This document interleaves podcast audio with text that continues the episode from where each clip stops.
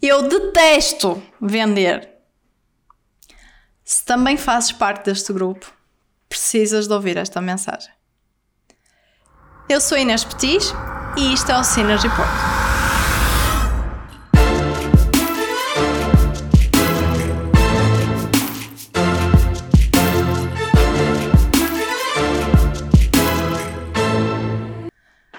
Sempre que pensas em vender o teu produto ou serviço, tens arrepios e tens vontade de fugir. Achas que estás a interromper as pessoas, a incomodar e é tudo o que tu não queres fazer.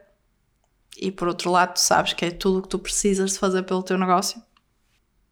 Não tens nem deves ser o típico vendedor, aquele vendedor que impinge coisas e que parece sempre desesperado.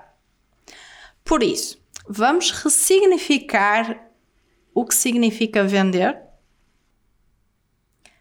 Se alguém tivesse a cura para uma doença e não a pusesse à disposição do público, tu acharias correto? Provavelmente tu até podes achar que a pessoa não devia ganhar dinheiro com isso e a devia oferecer. Mas vamos ser francos, toda a gente precisa de dinheiro para viver.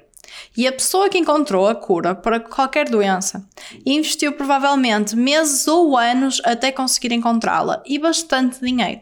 Então, por que que ela não haveria de ser paga pelo trabalho e pelo investimento que teve? Da mesma forma, nem vale a pena ficares a debater sobre se tu mereces ou não ser pago pelo teu trabalho. Claro que mereces ser pago pelo teu trabalho. Então, se tu tens a solução para qualquer problema que os teus clientes têm, não seria correto da tua parte guardares essa solução para ti e não a venderes. Por isso, vender, neste caso, é tu estares a prestar um serviço aos teus clientes. Tu estás, na realidade, a ajudá-los, não estás a impingir nada e nunca deves estar a vender nada que realmente não vás entregar. Então, tu não és um vendedor de banha da cobra. Tu simplesmente estás a querer ajudar as pessoas e ser naturalmente pago pelo teu esforço e pelo teu trabalho. Faz sentido? Com isso em mente, vende sem culpa. Lembra-te que estás a ajudar as pessoas com aquilo que tu criaste no teu negócio. E então, como vender? A maioria das pessoas foca-se nas funcionalidades daquilo que quer vender. Só que na realidade as pessoas compram muito mais facilmente por ideais, quando elas acreditam no porquê daquilo que tu estás a vender, quando elas acreditam no teu produto. Então vamos pensar no caso do iPod, o primeiro iPod. Quando o Steve Jobs apresentou o iPod ao mundo, ele não era de todo o primeiro leitor da MP3 ok? Já existiam outros leitores de MP3, inclusivamente de companhias, de empresas que estavam mais facilmente associadas à música, ao áudio.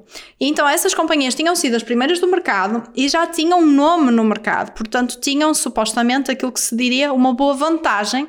E ainda assim, o MP3 ainda, os leitores de MP3 ainda não eram populares. O que é que mudou? Steve Jobs não subiu ao palco e foi fazer aquilo que os outros estavam a fazer, que foi dizer: Ah, temos não sei quantos megas ou gigas, na época deviam ser megas, um, de, de capacidade para pôr música. Tipo, ninguém sabe o que, é que são megas, nem gigas, nem ninguém quer saber. O Steve Jobs chegou lá com aquele aparelhinho pequenininho e disse assim: Isto são não sei quantas milhares, não, não me recordo, isto são não sei quantas mil músicas no teu bolso. Percebes a diferença? Tipo, blá blá blá megas. Ou não sei quantas músicas no teu bolso. Tu agora sabes que podes levar todos os CDs, aquelas caixas todas que tu ouvias no teu Discman, todas direitinhas num aparelhinho pequenininho. E isso fez clique na cabeça das pessoas e mudou completamente o mercado da música. Porque ele explicou o porquê, em vez de ele explicar as funcionalidades técnicas. Não compitas pelas funcionalidades técnicas, compete e vende pelo porquê daquilo que tu fazes. E depois explica o problema que tu estás a resolver para que as pessoas se possam identificar e possam pensar: ah, sim, ok, eu também tenho esse problema e qual é a solução? Não a funcionalidade, mas qual é a mudança que tu vais fazer na vida da pessoa. Ok? A pessoa tem aquele problema, contextualizou e disse: internamente, sim, eu tenho este problema, e agora vais fazer a pessoa imaginar como é que vai ser a vida dela sem esse problema quando comprar o teu produto ou serviço. E depois, não fiques por aí. Explica também porque que a pessoa tem que fazer a compra agora. Porque que a pessoa não deve continuar a adiar e pensar: ah, tá, eu depois penso nisso. Não. A pessoa precisa da solução agora, porque se ela não comprar agora, o problema dela vai se arrastar e ela não vai conseguir uh, ter o mesmo tipo de de performance, seja o que for, vai depender do teu produto ou serviço, mas aplica esse conceito. Só depois de tu teres despertado o interesse da pessoa é que ela vai querer saber quais são as funcionalidades, como é que funciona, etc., do teu produto. Antes disso, só vais fazer com que a pessoa perca o interesse, deixe-se-te ouvir e já foste. Se queres aprender mais sobre técnicas de venda e como fazeres um bom pitch, seja para venderes a tua ideia a clientes, seja para investidores, seja para conseguires parceiros ou motivares a tua equipa, podes falar connosco.